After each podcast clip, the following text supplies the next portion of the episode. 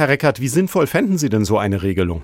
Sehr sinnvoll. Das sorgt in der Praxis für Entlastung, aber vor allem auch für die Eltern, die mit ihren Kindern zu Hause beschäftigt sind, die auch viel Stress haben, sich um Kinderarzttermine bemühen zu müssen vor Ort. Ähm, und dann sorgt es auch für Entlastung bei den Ansteckungen untereinander, weil ja in den Wartezimmern, wenn sich da alles sammelt, das eben auch eine Infektionshöhle ist, so sag ich mal. Ja.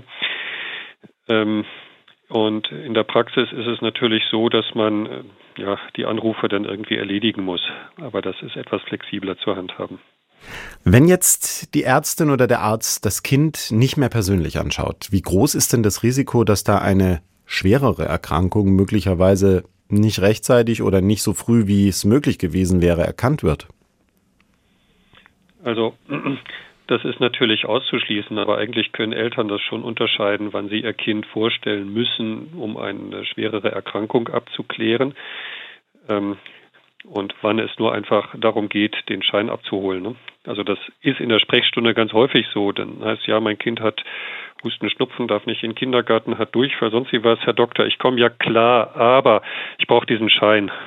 Um diese Termine geht's. Nicht? Und wichtig ist, dass man die Eltern natürlich kennt, also wo man einen Schein ausstellt. Wie groß schätzen Sie in dem Zusammenhang die Wahrscheinlichkeit ein, dass Eltern da möglicherweise versuchen zu schummeln, um vielleicht einen Tag frei zu haben? Das können sie immer, das können sie sogar, wenn sie ihr Kind vorstellen müssen. Reicht wenn sie irgendwas erzählen. Also die, die es drauf anlegen, können das immer.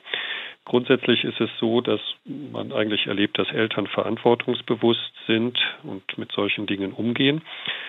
Ähm, schließlich sind ja diese Scheine auch limitiert in der Anzahl. Also im Gegensatz zu den erwachsenen Arbeitsunfähigkeitsbescheinigungen darf man da nur ein bestimmtes Limit im Jahr haben. Das ist ähm, vor Corona ganz knapp bemessen gewesen, also so, dass es eigentlich nicht ausgereicht hat für ein Kindergartenkind, wurde während Corona erweitert. Wie das jetzt geplant ist, weiß ich nicht. Und dann kommt auch noch dazu, dass der ähm, Verdienstausfall, der bezahlt wird, ja unter dem einer Erwachsenenkrankmeldung bleibt.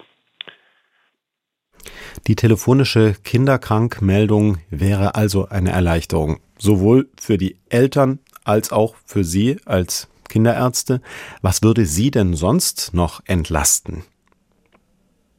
Ganz klar Anfragen von Attesten jeder Art. Ne? Also ich habe zurzeit wieder ganz viele Schüler und Schülerinnen, die, obwohl es ähm, klare äh, Kommunikation vom Kultusministerium zu den Schulen hingab, die hier stehen wegen Krankmeldung, wegen Klausur, wegen ein Tag krank, wegen drei Tage krank. Ähm, und die wollen dann sozusagen ihre Schulentschuldigung. Das ist äh, ein bisschen blöd, wenn das so inflationär gehandhabt wird. Mache ich insofern auch nicht. Deswegen, aber das verbraucht viel Zeit und viel Diskussion. Und ähm, ja, etwas, was hier bei mir weniger vorkommt, was man aber von Kollegen hört, das sind sozusagen Anfragen von Kindergärten, die dann gerne hätten, dass das Kind gesund geschrieben wird, bevor es wieder in den Kindergarten gehen darf. Und da gilt ganz einfach, ein Kind ist krank, es sollte einen Tag so gesund gewesen sein, dass man es hätte in den Kindergarten schicken können. Also das heißt ohne Ibuprofen, ohne Paracetamol, ohne dass man den ganzen Tag mit dem Taschentuch hinter dem Kind herlaufen muss oder dass es äh, sich die Lunge aus dem Leib hustet tagsüber. Also so, dass man nicht pflegerisch tätig sein muss an diesem Tag. Und dann kann man es am nächsten Tag in den Kindergarten schicken. Und das können Eltern im Prinzip viel besser beurteilen als der Arzt, der das Kind dann nur ganz knapp und kurz sieht. Und dem die Eltern sowieso das erzählen, was sie gerade brauchen.